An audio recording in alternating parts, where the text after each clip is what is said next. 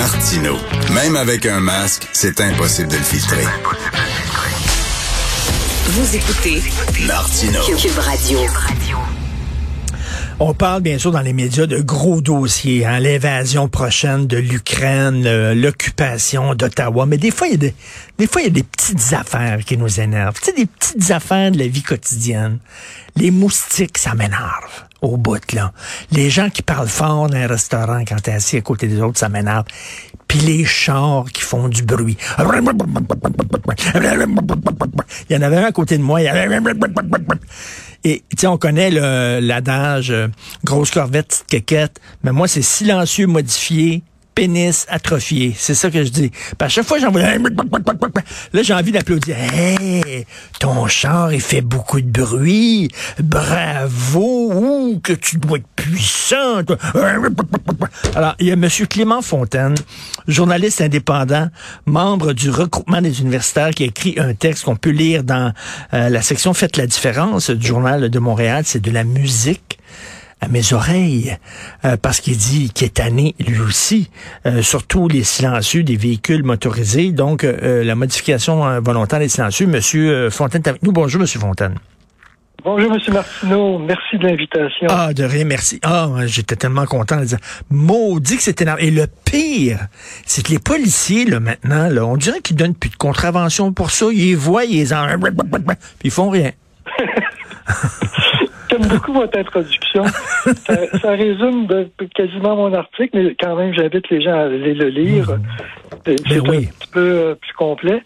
Euh, je me suis attardé au, au, pot d'échappement euh, modifié parce que c'est vraiment un gros, gros problème dans la région, dans les régions en général, peut-être un peu moins dans les grands centres urbains comme Montréal ou Québec. Mais ici, ben, d'ailleurs, vous sortez de toute façon de vos agglomérations urbaines. Quand vous voyagez, quand vous allez profiter de, la villégiature, vous ben aimeriez bien avoir la tranquillité. Puis c'est quasiment impossible. Partout où vous arrêtez, euh, quand il fait beau l'été, surtout, c'est une vraie plaie. Euh, ils se promènent euh, souvent en groupe et ça amplifie le. Ben, mais, mais M. Fontaine, donc, ils modifient finalement leur véhicule pour qu'ils puissent faire du bruit. C'est ça, là? Absolument. Il y a même des sites Internet qui conseillent aux gens des trucs pour le procéder eux-mêmes à ces changements-là. Et évidemment, on peut acheter de l'équipement euh, sur Internet toujours et faire venir ça.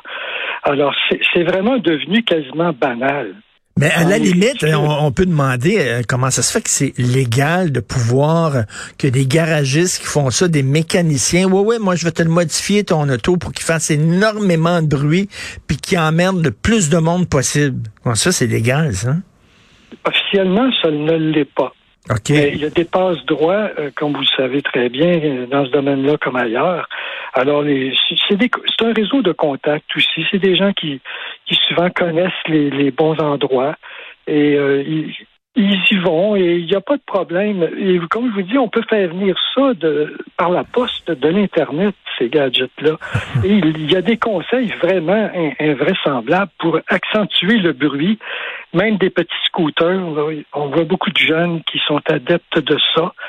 Ils ont 15-16 ans, puis euh, ils veulent se faire remarquer, euh, ou souvent c'est inconscient. Ils ont hérité du, de l'engin qui était comme ça, puis ils ne hmm. pensent pas de, de, de le faire euh, ajuster. Alors, ça c'était c'est terrible parce que la police est débordée, puis ils ont décidé comme de laisser tomber, à moins qu'il y ait des plaintes formelle de la part des euh, citoyens. moi, j'ai jamais vu, mon Dieu, au cours des dernières années, je n'ai jamais vu un policier donner une contravention à une auto qui fait un bruit terrible. Et ces gens-là, quand on va tous rouler avec des autos électriques là, dans quelques années, mon Dieu, qui vont être tristes parce que c'est hyper silencieux. Oui, mais je vous corrige un petit peu, M. Martineau, c'est pas pour demain les autos électriques, parce qu'elles hmm. vont cesser de se vendre en 2030 hein, comme véhicule neuf, mais ça va perdurer les, motorisés thermiques. Ça va durer encore. Euh, écoutez, on n'en a pas fini avec ça. On a l'impression de regarder une émission du bonheur, un épisode du bonheur. Je sais pas si vous regardez cette sitcom-là avec Michel Charette, mais qui va à la, qui va à la campagne pour avoir la paix. Puis finalement, euh, il y a plein, plein d'autos euh, avec des, des silencieux modifiés autour. Puis il y a quasiment plus de bruit à la campagne qu'en ville. Euh, c'est quoi le trip de faire ça? de ces jeunes-là? C'est quoi, montrer qu'ils existent ou quoi? Je pense qu'il y, y, a beaucoup de de, faut bien le dire, de bêtises. C'est de la bêtise, c'est de vouloir affirmer sa puissance, de vouloir se faire remarquer, être quelqu'un. C'est beaucoup le fait de gens qui n'ont pas d'autres moyens de se faire valoir, on dirait. Pour eux autres, c'est que c'est un sentiment de puissance.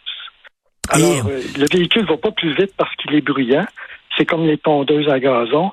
Les modèles qui se vendent le mieux sont les plus bruyants alors qu'ils ont les mêmes performances que les autres. C'est documenté ce que je vous dis là. C'est incroyable. On associe le bruit au contrôle, à la puissance, mm. à la supériorité, et c'est une façon d'intimider aussi. Ben. Parce que qui c'est qui va aller interpeller un moteur puis je dis, hey, tu me casses les oreilles. Ben Moi, il m'arrive de faire des signes, de me boucher les oreilles sur le passage d'un motocycliste un peu bruyant. Puis je, sens très bien qu'ils aiment pas ça et j'ai toujours peur qu'ils arrêtent pour venir me péter la gueule. Ben oui.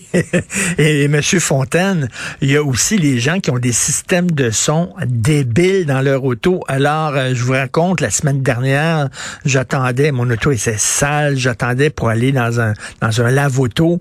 On était plusieurs véhicules à attendre, ça peut prendre une demi des fois trois quarts d'heure pour avoir, pouvoir entrer dans le lave-auto. Derrière moi, il y avait un gars, là, il y avait un système de son digne d'une discothèque dans son auto. Mon auto branlait, là, secouait, puis j'entendais boum, boum, boum. J'avais envie de sortir dans mon auto en disant, ta musique, je veux pas l'entendre, mais là, j'ai peur qu'il me casse la gueule, moi aussi. Fait que j'ai supporté ça pendant trois quarts d'heure, mais c'est chiant en maudit, ça aussi. C'est sûr, si on faisait le tour de tous les, toutes les nuisances sonores, on, on en aurait pour euh, la fin de la matinée, euh, M. Martineau.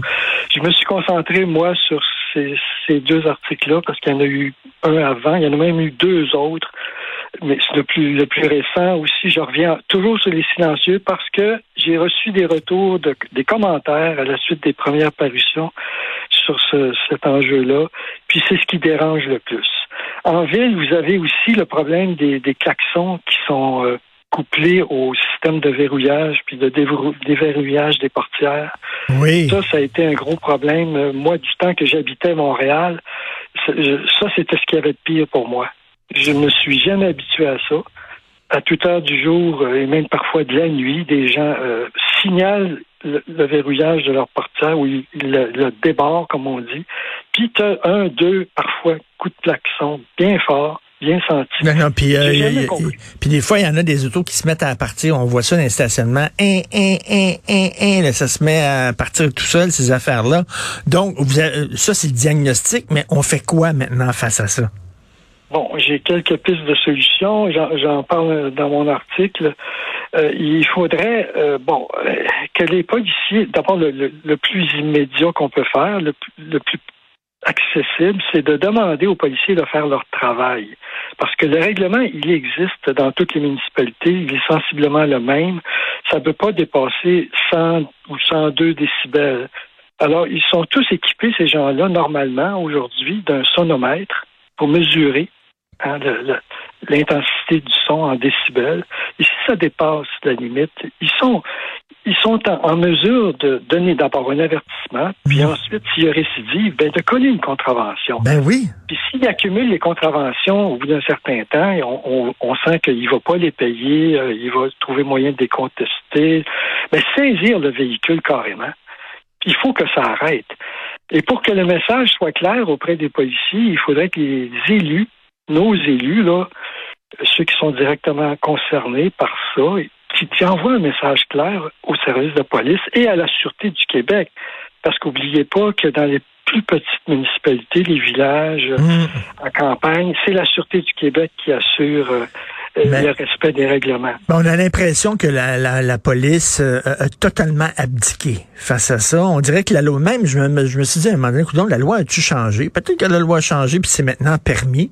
Parce que si c'est pas permis, ben pourquoi ils donnent pas de contravention? Il y a vraiment une complaisance. Ils en donnent quand même un petit peu, faut, M. Martineau. faut quand même pas être injuste, là. Ils font, ils en font parfois, mais c'est presque toujours à la suite d'une plainte. Alors, il faut qu'ils ciblent un endroit en particulier, des usagers qui sont connus, euh, par exemple des groupes de jeunes qui vont sortir de l'école secondaire, qui vont enfourcher leur scooter.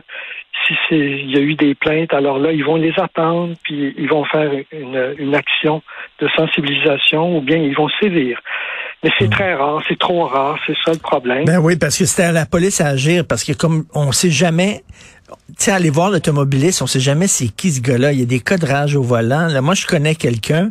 Euh, il y avait euh, la, lumière était rouge, la lumière passe au vert et l'auto qui était devant lui ne partait pas, ne démarrait ah pas. Alors le gars, le gars a fait un petit put en disant, regarde, t'as pas vu.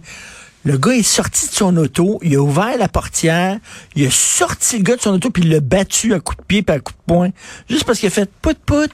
En tout cas, bref, donc, on sait jamais, les, donc les cinglés, là. Euh, donc, c'est à la police de donner les contraventions. Merci beaucoup, M. Clément Fontaine. Donc, euh, j'encourage les gens à lire votre texte dans Faites la différence. Et euh, autant les mufflers m'énervent, autant votre texte, c'est de la musique classique à mes oreilles. Merci beaucoup. Merci, bonjour.